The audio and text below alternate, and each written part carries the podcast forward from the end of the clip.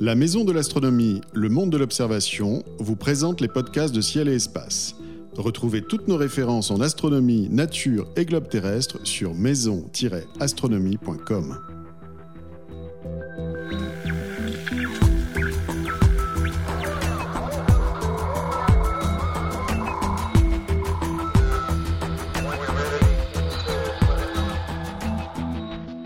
Bonjour et bienvenue sur les podcasts de Ciel et Espace. C'est le dixième astronaute français et sans doute aussi le plus populaire. Après six mois passés dans la Station spatiale internationale, qui nous a fait partager au quotidien grâce aux réseaux sociaux, Thomas Pesquet a retrouvé le plancher de ses vaches normandes le 4 juin dernier. Qu'est-ce que cette expérience exceptionnelle a changé en lui? Est-il toujours prêt à s'envoler pour Mars ou la Lune? Et aussi, comment se sent-il un mois après son retour sur notre pesante planète? Thomas Pesquet, 39 ans, astronaute français de l'Agence spatiale européenne, est notre invité. Thomas Pesquet, bonjour. Bonjour. Alors merci d'abord d'être au téléphone avec nous depuis le Centre des astronautes européens euh, à Cologne. Euh, la première question que j'ai évidemment envie de vous poser au nom des, lecteurs et des auditeurs de Ciel et Espace, hein, qui vous ont suivi euh, de si près pendant, pendant plusieurs années, bah, elle est toute simple. un mois après votre retour, comment ça va? Comment allez-vous? Bah, Écoutez, ça va très bien. ça va très bien. Le retour sur Terre, il est, il est un peu difficile, évidemment. Il ne faut pas minimiser le, le, ce fait-là. Donc les premières heures, bah, il faut se réhabituer à la gravité. Hein. Le, corps s'est adapté à la vie en impesanteur, et ben, de, de, manière inverse, exactement inverse. Il faut se réhabituer à vivre sur Terre. On n'est plus vraiment un terrien, donc ça, ça demande un peu d'effort. La, gravité, le fait que son corps tout, d'un coup, coup pèse pèse son poids, le système d'équilibre est un peu changé, on est un peu faible musculairement, la circulation sanguine est, euh, et, un peu plus faible, donc des choses comme ça. Mais euh, ça prend quelques heures au début, quelques jours ensuite euh, pour se, réhabituer. Et là, je suis revenu à 99% de, ce que j'étais avant ma mission. 99% déjà de vos capacités physiques ont été retrouvées. Ça, demande des efforts. Enfin, vous avez posté quelques photos sur les réseaux sociaux. On vous a fait des piqûres. Vous êtes passé dans des scanners un peu dans tous les sens. comment ça s'est passé ce, mois? C'est pas un peu difficile d'un point de vue médical? C'est difficile. Alors oui, il faut. En fait, on fait heureusement, on fait beaucoup de sport dans la station hein, parce que sinon, on rentrerait vraiment en très mauvais état pour le, système musculaire, euh, le, squelette. Euh, mais là, heureusement, grâce à ça, grâce à l'entraînement avant la mission, pendant la mission, on revient relativement en bon état. Moi, j'ai presque pas perdu de, masse osseuse, de masse osseuse, par exemple. Ça dépend des, ça dépend des endroits, mais on a fait, euh, bah, comme vous l'avez fait remarquer, beaucoup d'examens pour, euh, pour déterminer ça de manière un peu précise, regarder bah, dans tous les endroits du corps, euh, est-ce que, est que les os euh, sont encore en bon état, est-ce qu'ils sont aussi denses qu'avant, est-ce que les muscles sont, sont, toujours là, on se teste à la salle de sport, voir combien on arrive à, à lever de poids, et puis on, on compare. Euh, donc, euh, donc non, moi je, moi je suis, euh, encore une fois, quand je dis 99%, il manque encore quelques petites choses. au niveau cardiovasculaire, par exemple, bah, je suis pas au niveau où j'étais avant la mission. Il faut... Il faut Ça se traduit comment physiquement pour vous? Vous, le ah, ressentez ben, au quotidien? Oh, oui, je le ressens au quotidien. Alors au quotidien peut-être pas, mais je le ressens quand je vais courir. Ça c'est sûr que que j'ai pas les mêmes performances qu'avant la mission, mais c'est normal. On n'a pas eu de gravité, donc en plus la course ça combine tout, ça combine le muscle, les muscles, le poids et une, grande partie circulation sanguine. Donc eh ben, il faut se remettre euh, au boulot en fait. Hein. Ça ça, ça n'arrête jamais en fait. Rapidement après l'atterrissage, on retourne à la salle de la salle de sport. Les gens ici euh, un programme d'entraînement euh, qui est fait pour ça, hein, pour remettre en forme les astronautes. Et puis, euh, petit à petit, euh, en travaillant, on, revient à son niveau. Alors ça, c'est pour l'aspect physique. Il y a quand même l'aspect psychologique. On ne revient pas tout à fait identique d'un séjour de, six mois dans l'espace. psychologiquement, est-ce que vous êtes totalement réadapté? J'ai même envie de dire, est-ce que vous êtes redescendu de l'ISS Je vous pose cette question parce que en fait, immédiatement après votre retour, euh, votre compagne avait déclaré sur je ne sais plus quelle antenne qu'elle vous avait trouvé changé dans le sens où vous aviez pris de la distance par rapport au quotidien.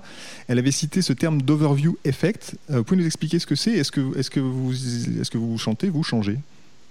Oui, alors c'est vrai que psychologiquement, c'est une expérience euh, d'une vie, hein, donc ça, a des impacts, il ne faut pas le nier. L'overview effect, c'est ni plus ni moins qu'une prise de recul, en fait. En fait, c'est tout simple. Il y, a, beaucoup de phénomènes euh, eh ben, qu'on peut comprendre avec son intellect. En fait, l'homme est, est fait pour ça, mais qu'on a du mal à, ressentir. On n'arrive pas à, vraiment intégrer euh, les, choses qui se passent au niveau global de la planète, les, les nombres à plus de, de, 5 chiffres, à plus de 5 zéros. On n'est pas fait pour ça. On peut, faire des calculs avec, on peut, les, on peut les comprendre intellectuellement, mais au prix d'un certain détachement. En fait, moi, je ne sais pas la différence, par exemple, entre 1 million et 100 milliards. Enfin, je sais que c'est des très très grands nombres, mais ça ne parle pas vraiment. Eh ben, il y a des choses qui se passent au global de la planète, comme par exemple le réchauffement climatique, des choses comme ça. Eh ben, on les, on les ressent pas. On peut les comprendre intellectuellement, mais on les ressent pas. D'aller dans l'ISS, en fait, c'est du recul. C'est lever le nez de la feuille. C'est ni plus ni moins que ça. Hein. Sur Terre, on a le, on a le nez sur la, sur la copie euh, constamment parce qu'on peut pas prendre de recul. Mais euh, d'aller dans l'espace et de voir la Terre, la fragilité de la Terre, de voir les effets euh, vraiment in situ hein, de l'activité humaine. Ça, ça fait vraiment prendre conscience de la fragilité de la planète. Donc, je pense que c'est beaucoup ça l'overview effect. Euh, mais après, c'est vrai que c'est une expérience intéressante parce que pendant six mois, l'ISS, c'est tout, c'est notre quotidien, on la connaît par cœur, l'équipage, c'est notre famille, on, on, a des interactions extrêmement limitées, tout le reste, quelque part, est devenu un petit peu virtuel. Euh, et puis tout d'un coup, paf, on retourne dans la vie normale. Et c'est l'inverse, c'est l'ISS qui est redevenu virtuel, euh, qu'on voit, moi je vois mes collègues à la télévision, ça me fait, ça me fait bizarre parce que j'étais avec eux il n'y a, a, même pas un mois, mhm. et tout le reste qui a, été, euh, qui a disparu pendant six mois, ça redevient très très réel. Il faut réparer le frigo parce qu'il ne marche pas, et on a plein d'interactions avec plein de gens, euh, donc c'est vrai que ça demande un peu de, un peu de, de, travail pour se réhabituer, mais globalement, je pense que ça se passe bien et le, le plus important, c'est d'être encadré en fait par ses proches. Vous êtes, vous êtes donc redescendu, vous nous confirmez? Oui, oui, je suis redescendu. Ouais. Alors déjà, je vous confirme que j'étais vraiment dans l'espace. Apparemment, il y, a des gens qui en doutent sur Internet. Mais euh, non, non, et je suis vraiment redescendu. Et quelque part, c'est étrange parce que, euh, bah, parce que cette, cette expérience, elle était tellement euh, spéciale, en fait. Elle était tellement hors de... dans un endroit qui, dans lequel on peut pas aller. Avec, et tout avait changé, en fait. Ce qu'on mangeait était différent, les vêtements étaient différents. Là. Tout était tellement différent que, que, dès que je suis revenu sur Terre, que je me suis réhabitué à une vie normale, c'est devenu un peu virtuel. Et, quelque part, je me disais, le matin, quand je me réveillais, je me disais, matin, est-ce que c'était pas vraiment un rêve? Ah non, non, non, j'étais vraiment dans l'ISS. Justement, à, propos de rêve, euh, c'est peut-être une question que vous avez déjà posée, mais est-ce qu'on est qu'on rêve différemment dans la station spatiale, puisqu'on est en apesanteur Et deuxième question, est-ce que depuis que vous êtes rentré, vous, vous faites des rêves ou vous êtes dans l'ISS? Alors moi, je, rêve peu, enfin je rêve autant que tout le monde, mais je me rappelle jamais de, mes rêves. J'ai des nuits euh, très très très très noires, un peu on-off en fait. Je, suis, je suis à peu près mort pendant 8 heures. Donc ça, mhm. c'est bien pour, pour, récupérer très vite. Mais c'est vrai que c'est pas très... Euh, il y a un peu moins de fantaisie dans les rêves. Euh, dans l'ISS, je rêvais pas beaucoup non plus. Par contre, bizarrement, depuis que je suis revenu sur Terre, j'ai fait un ou deux rêves où, je, je, crois que je suis dans l'ISS. Et puis ça m'est arrivé, surtout au début, le, matin, quand je me réveille, que je veux me lever de mon lit, et ben, sur, sur l'ISS, on se déplace en action-réaction en fait. On pousse un peu sur un mur et ça, ça va nous donner, ça nous permet de, voler, de flotter comme ça dans la station. C'est mhm. extrêmement facile. Et j'essaie comme ça de sortir de mon lit en, poussant un petit peu sur le, sur le, sur le matelas. Et puis ça m'étonnait pendant quelques secondes de ne pas décoller en fait. Et jusqu'à avant que je comprenne que oui, non, ça y est, j'étais rentré et que la gravité allait pas, allait pas me laisser partir comme ça. Euh, alors, il s'est passé beaucoup de choses hein, euh, sur Terre pendant votre mission. Euh, François Hollande, qui vous avait confié l'accord de Paris sur le climat, il a achevé son, mandat de président de la République. Aux États-Unis, le climato-sceptique Donald Trump a remplacé Barack Obama. Est-ce que ce sont des sujets que vous avez abordés dans la station spatiale à table avec vos camarades? Euh, sont des, oui, des sujets dont on, dont on parlait. Après, on essayait aussi d'éviter les sujets qui peuvent fâcher parce qu'on a une, cohésion d'équipage à maintenir, c'est normal. Euh, mais oui, c'est des choses qu'on évoque. On sait que le monde change assez rapidement. En fait, moi, c'est ça que c'est ça que, que j'ai retenu de cette expérience, c'est qu'on décolle bah, sous euh, Barack Obama et François Hollande et qu'on se repose sous Donald Trump et, et ça aurait pu être aussi autre chose en France. Hein. Donc mm-hmm. Donc, euh, donc voilà, tout va vite, il faut faire attention. On en a parlé, euh, et puis voilà, on essaie de, de, gérer la situation. On a, je ne sais pas si on peut dire un rôle, mais moi, je, moi, je me dis que bah, c'est l'occasion de parler justement d'environnement, de choses comme ça. Euh, vous en parlez là-haut? Vous en parlez entre, entre vous? On en parlait entre nous, oui, tout à fait, ouais. ouais, ouais. oui, pardon non, à table le soir, ben, on parle, c'est un peu, c'est un peu comme partout, c'est un peu comme dans toutes les familles. Hein, ça arrive de, de, parler de politique, mais euh, mais on a des gens. Ce qui, ce qui est assez bizarre, c'est qu'on a des gens. Euh, enfin, c'est pas bizarre, c'est normal. Au final, on a des gens qui sont euh, sélectionnés pour être faciles à vivre et savoir travailler en équipage. Donc, on sait jusqu'où pousser les discussions et, et, pour pas non plus que ça se passe mal. Disons. Euh, justement, en parlant de politique, vous avez récemment participé au séminaire gouvernemental il y a quelques jours du gouvernement d'Edouard Philippe. On ne peut pas s'empêcher de remarquer aussi que vous avez le même âge que le président Emmanuel Macron. ça, c'est une des choses qui a changé aussi, c'est que vous avez le même âge que votre président. Est-ce que votre séjour en orbite vous a donné envie de vous engager politiquement? Est-ce que c'est quelque chose qui euh, vous titille ou pas du tout, pas encore? Euh, quel, rôle vous imaginez jouer dans les institutions aujourd'hui? Euh, Non, politiquement, alors moi je ne fais pas de politique hein, par, par profession, on va dire. On n'est pas censé s'engager évidemment quand on travaille pour l'Agence spatiale européenne. Mhm. Mais en plus, moi, c'est pas tellement mon, mon aspiration personnelle. Euh, mais je pense qu'il y a des messages qui sont importants à faire passer. Moi, j'essaie de me servir de mon expérience pour bah, parler d'environnement, parler d'éducation, de coopération internationale, des choses positives. Euh, voilà, donc ce message, j'essaie de le porter à tous les niveaux. Si, euh, les gens du gouvernement me demandent mon avis, je leur donnerai avec plaisir et, je parle de ces choses-là. mais, mais non, moi je suis quelqu'un de, scientifique, de, de, plutôt technique, donc moi mon, mon on va dire, mon domaine de prédilection, c'est plutôt ça. C'est plutôt quelque chose de technique, de scientifique. S'il y avait une autre mission, je la ferais avec beaucoup plus de plaisir que, n'importe quel euh, portefeuille gouvernemental, ça c'est certain. D'ailleurs, on m'a rien proposé. Très bien, d'accord. Donc, on va parler plutôt du, futur euh, immédiat et peut-être un peu plus lointain. Donc, vous venez de nous confirmer, mais ça, euh, je n'en doutais pas que vous, que vous étiez candidat pour le coup, non pas à la présidentielle, mais à un nouveau lancement vers l'espace. donc, est-ce que vous êtes candidat toujours pour un voyage vers Mars ou la Lune après cette expérience de six mois dans la spatiale Oui, moi je suis, candidat. Je pense que ça fait partie de, ça fait partie de, ce qu'on attend de nous. Hein. On, est, c'est un peu comme être euh, militaire au final, être astronaute. C'est on s'entraîne, on, de, de eh ben, d'être performant. Et puis quand on, a besoin de nous pour euh, euh, bah, pour intervenir, on y va. Pour eux, c'est plutôt en général une mauvaise nouvelle. Quand il faut se déployer en opération extérieure, bon, c'est ce pourquoi ils s'entraînent, mais c'est quand même pas, c'est pas idéal. Pour nous, c'est plutôt une bonne nouvelle. C'est-à-dire qu'il faut qu'on aille quelque part, mais il y a la même idée de, euh, bah, d'être, d'être prêt, et puis, euh, et puis cette idée de devoir, c'est peut-être un mot un peu fort, mais de voilà, on est là pour ça, quoi, au final. Donc, euh, donc non, non, tout ça pour dire que, euh, bah oui, nous, on est tous un peu explorateurs. Moi, j'aimerais bien. Euh, L'ISS, c'est formidable parce que aussi, c'est ce qu'il y a de plus loin. Hein. donc, s'il y avait quelque chose de plus loin, moi, j'irai en courant. Je sais que je ne serai pas le seul. Aussi, tous mes, tous mes compagnons vont lever la main en même temps, je pense qu'il faudra choisir. Mais on y travaille. L'ISS, c'est une, une étape sur la route de l'exploration. On a des projets pour retourner vers la Lune à l'ESA. On a Mars en ligne de mire avec avec la NASA aussi. Donc euh, bah, j'espère que ça arrivera pendant ma carrière. On verra, mais en tout cas, je me porterai volontaire, c'est sûr. Et sur, euh, si, vous aviez à choisir, rêvons un peu, entre, entre Mars et la Lune, vous, avez, vous avez une préférence? Ah, moi, j'irais sur Mars, ouais, si c'était possible. Si c'était possible. Euh, bah, parce que parce que c'est là qu'on va vraiment, en termes de retour scientifique, je pense que il n'y a, pas photo. Hein. Euh, la Lune, c'est sans doute une étape nécessaire, hein, on soit bien d'accord, mais, euh, les vraies questions un peu profondes, on va, on y répondre sur Mars, hein, sur la vie, euh, comment elle apparaît, comment elle disparaît, des choses comme ça. et c'est là qu'on va en apprendre au final beaucoup sur nous-mêmes et sur peut-être le, futur, le passé sans doute, mais surtout aussi beaucoup le futur de, la planète Terre. C'est ça qui est intéressant. Si le jour où on va sur Mars, ce sera l'aventure scientifique du 21e siècle, c'est certain. C'est certain.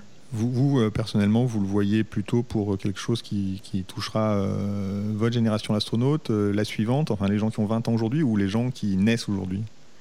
Ah, ah, mais moi je pense que je pense qu'on n'est pas si loin que ça techniquement quand on regarde. Hein. il y a quelques technologies clés comme la propulsion, protection contre les radiations, mais, mais on voit qu'on n'en est pas très très loin.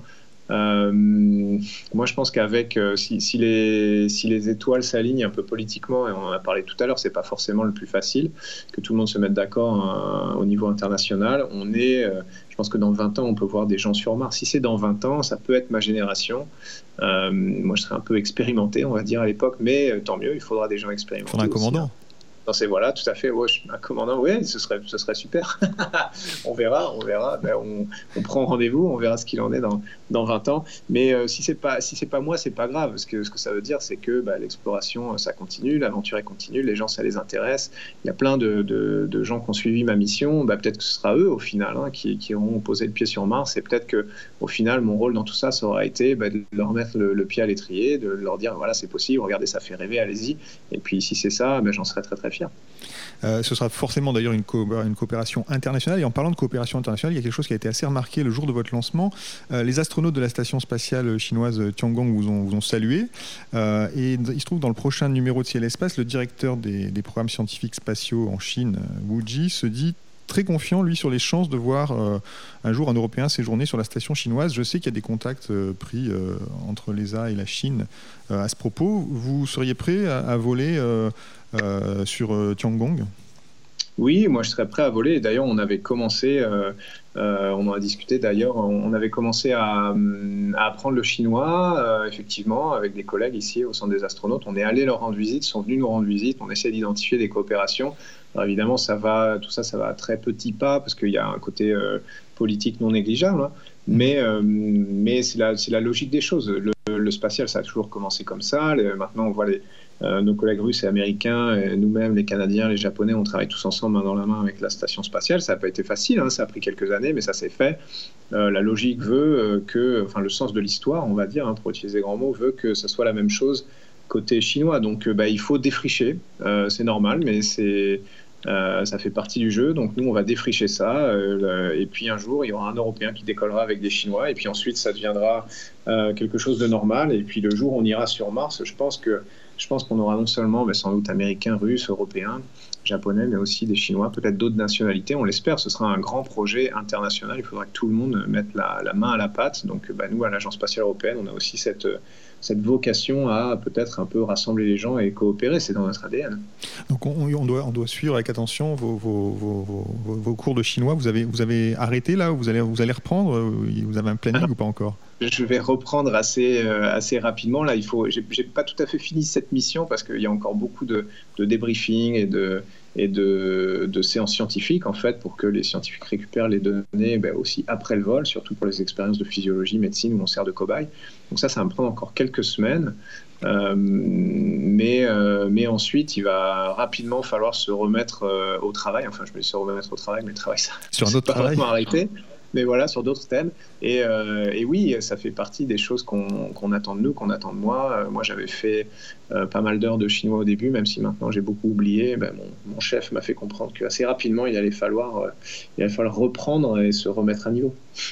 D'accord. Justement, euh, la mission Proxima donc, euh, durera encore combien de temps? Enfin, la fin de la mission, vous, l'imaginez pour dans combien de temps euh? la, fin de la mission, en fait, c'est difficile de mettre une date parce que, bah, par exemple, il y a des expériences scientifiques où on a des prélèvements immédiatement après le retour, donc ça s'appelle J plus 0, J plus 7 une semaine après, J plus 30 un mois après, J plus 90 trois mois, et puis 180.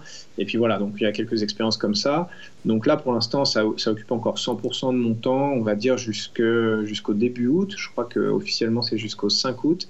Et ensuite, euh, et ensuite, ce sera des choses un peu plus ponctuelles. Donc on peut dire vraiment, à travailler 100% sur la mission, c'est jusqu'au 5 août. Ensuite, je vais avoir l'occasion de prendre euh, une ou deux semaines de vacances. Euh, et ensuite, il y aura des choses ponctuelles pendant encore, je pense, un an au moins. Hein. Il, y a, des expériences qui veulent voir, qui veulent voir dans quel état je suis dans un an. Euh, mais ce sera plus ponctuel. Donc on va dire vraiment euh, jusqu'au mois d'août, euh, et ensuite bah, j'aurai le temps de commencer d'autres choses en parallèle. Vous savez déjà ce que vous allez commencer justement parce que entre autant votre quotidien a été entièrement évidemment absorbé par la préparation de la mission et la mission elle-même dans l'espace, autant comment ça se passe pour un astronaute après son retour, voilà, une fois que finalement vous aurez fait vos derniers examens, vous n'êtes pas encore, euh, euh, comment dire, euh, dans, la liste d'attente pour un prochain vol, c'est pas encore décidé. comment ça se gère cet entre-deux? Eh ben oui, c'est peut-être pas la chose la plus facile à gérer effectivement parce que c'est facile quand on a un but, on, est tout entier tendu vers vers une finalité. Donc au final, bah, c'est beaucoup de boulot, mais mais c'est facile en fait. On, a clairement des priorités et, on sait ce qu'on doit faire. Dans, cette période entre deux vols, bah, parfois ça flotte un petit peu plus. Euh, mais, euh, mais bon, c'est assez bien organisé. On a vraiment six mois après l'atterrissage. On, on, sait que la priorité, c'est euh, de finir la mission, donc que ce soit scientifiquement, mais aussi après, j'aurai le temps peut-être ben, d'en parler un peu, d'aller dans les écoles, d'intervenir, peut-être de, de, de, faire passer quelques messages, parce que ça fait partie de, de l'après-mission, hein, c'est prévu comme ça, mm-hmm. de dire ce qu'on a fait, d'expliquer pourquoi c'est important, etc. Euh, donc ça, ça va, ça va aussi m'occuper un peu, je pense, jusqu'à euh, dans les quelques mois à la rentrée qui suivront. On va avoir plein de projets ensuite. Hein. moi, j'aimerais bien faire un, livre avec toutes mes photos, enfin les plus, les moins ratées, on va dire, les mettre dans un livre et puis, et puis voilà, peut-être donner les, les, bénéfices à une association, ça ce serait super. Donc si j'arrive à faire ça, ça me prend un peu de temps aussi, je pense à la rentrée. Donc beaucoup de choses comme ça, un peu à droite à gauche. Mmh.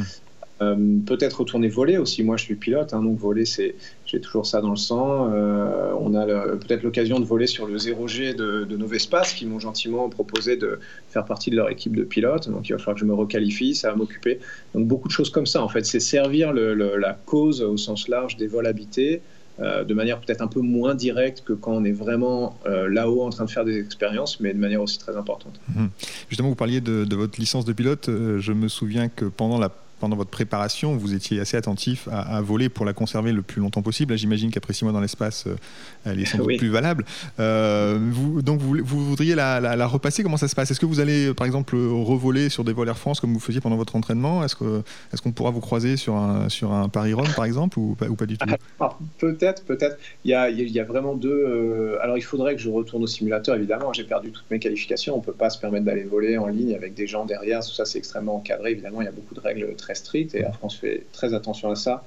Euh, donc il faudrait que je me requalifie avec des instructeurs, avec des, cours, euh, euh, des cours au simulateur. Donc peut-être que qu'on fera ça, mais j'aurai pas le temps de tout faire en fait. Donc soit ce sera, soit je pourrais voler avec Novespace, mhm. soit je pourrais peut-être voler avec Air France et auquel cas oui, retrouver un peu la ligne, ce qui serait un peu un peu étonnant peut-être parfois pour les gens, mais mais euh, Captain, Pesquet euh, speaking. Mais euh, important pour moi pour rester en, en bonne condition opérationnelle en fait. Tout ça c'est c'est pas juste pour le plaisir, hein, c'est aussi pour bah, pour maintenir toutes ces compétences, skills comme disent nos collègues américains, un peu affûtés dirons-nous. Euh, effectivement, avoir un, capitaine euh, pesqué sur un vol Air France, ce serait, ce serait amusant. D'ailleurs, il, y a évidemment, vous avez bien ressenti la, starisation incroyable dont vous avez fait l'objet, puisque euh, je crois me souvenir que quand on a commencé nos discussions il y, a, il y, a, presque trois ans, il y avait à peu près 5000 personnes qui vous suivaient sur Twitter, par exemple. Là, aujourd'hui, vous êtes à quoi, plus de 600 000, je crois. Il y a un facteur énorme multiplicatif. Vous avez, vous avez, est-ce que vous ressentez ça? On, dit que Samantha Cristoforetti et Luca Parmitano, ils ont quasiment plus pu, rentrer chez eux. C'était un peu euh, des vrais stars en Italie. Euh, bon, vous, vous vivez pas en France euh, pour le moment, mais est-ce que vous, est-ce que vous ressentez ça? Est-ce que ça vous inquiète ce, ce l'attention dont vous faites l'objet maintenant? Non, est-ce que alors je l'ai pas beaucoup beaucoup ressenti parce que je suis pas allé beaucoup en France. Moi, j'étais simplement au salon du Bourget, et puis un petit peu. C'est vrai que parfois les gens me, reconnaissent, mais bon, c'est toujours assez positif. Hein. Il, y a, il, y a, des gens qui disent bah merci, bravo, c'était super. Il y a des gens qui me racontent des histoires de leurs enfants euh, qui s'intéressent euh, maintenant aux sciences, euh, qui se déguisent en astronautes. Il y a des gens qui me racontent que leur grand-mère s'est mise sur les réseaux sociaux pour suivre tous les jours. Donc c'est vraiment plutôt, plutôt chouette. après, c'est pas non plus un but en soi. Hein. Je n'ai pas, pas communiqué là-dessus pour euh, pour, enfin moi je suis pas acteur de cinéma, donc j'ai pas de, de, disque à vendre, donc de livre à vendre, donc donc c'est vraiment pas une fin en soi. Mais, euh, mais vous pouvez pas, pas y échapper euh, quand même. Cette... Non, effectivement, maintenant, maintenant c'est un peu tard pour faire machine arrière, on aurait dû y penser avant. Mais voilà, bon, c'est si c'est le, le, prix à payer, bon, parce que c'est pas toujours, en fait, ça, ça, complique un peu les choses, évidemment, hein, mais si c'est le, prix à payer bah, pour, pour faire passer tous ces messages, bah, tant mieux, tant mieux. Euh, votre popularité est telle que maintenant, il y, a des, maires dans certaines villes de France, je pense à Elvin dans le Morbihan, euh, qui, veulent rebaptiser euh, une rue à, votre nom. Ça, vous inspire quoi, ce genre d'initiative? Je ne sais pas, alors je suis très très flatté, ça me, ça, me fait plaisir, mais quelque part je me dis c'est, sans doute un peu tôt. Moi j'ai 39 ans, euh, bon voilà, peut-être je, je, vais refaire une mission et puis complètement casser la station spatiale parce que j'aurais fait une énorme bêtise et à ce moment-là, est-ce que ça vaut vraiment le coup de, de donner euh, mon nom à une rue, euh, c'est peut-être un peu prématuré. Donc, euh, ouais, je, suis, je, suis, très honoré, mais, mais je me dis peut-être c'est un peu tôt. Peut-être il, faut, il faudrait mieux attendre encore quelques années. Une deuxième mission ou vos premiers pas sur la Lune ou sur Mars ou que sais-je. Ah. Très bien, merci. Oui, voilà, si, si, on fait ça, là, oui, voilà, ça vaudrait, ça vaudrait le coup. Mais, mais encore une fois, enfin, c'est pas, c'est pas de la fausse modestie. Hein. c'est, évidemment, c'est très bien. Et puis, moi, j'ai fait tout ce que j'ai pu, mais mais euh, pour que la mission marche bien. Mais quelque part, euh, cette mission, c'est pas que ma mission, hein. c'est la mission de l'agence spatiale, c'est la mission de, beaucoup de gens en France qui ont travaillé dessus. Donc, euh, ce qu'il faudrait, c'est appeler la rue Proxima. Ça, ça, sonne peut-être un peu, un peu bizarre, mais ce serait bien. Une rue Proxima, très bien, à Elvin, dans le Morbihan. On, y pensera. Merci beaucoup. Merci infiniment, Thomas Pesquet, d'avoir accepté cette invitation. Euh, Merci à vous. Nous continuerons bien sûr à vous suivre hein, dans l'ISS, la station spatiale chinoise Mars, ou bien sur la Lune, nous verrons. Euh, cette émission était réalisée comme d'habitude par Nicolas Franco et présentée par David Fossé. À bientôt à l'écoute de Ciel et Espace Radio.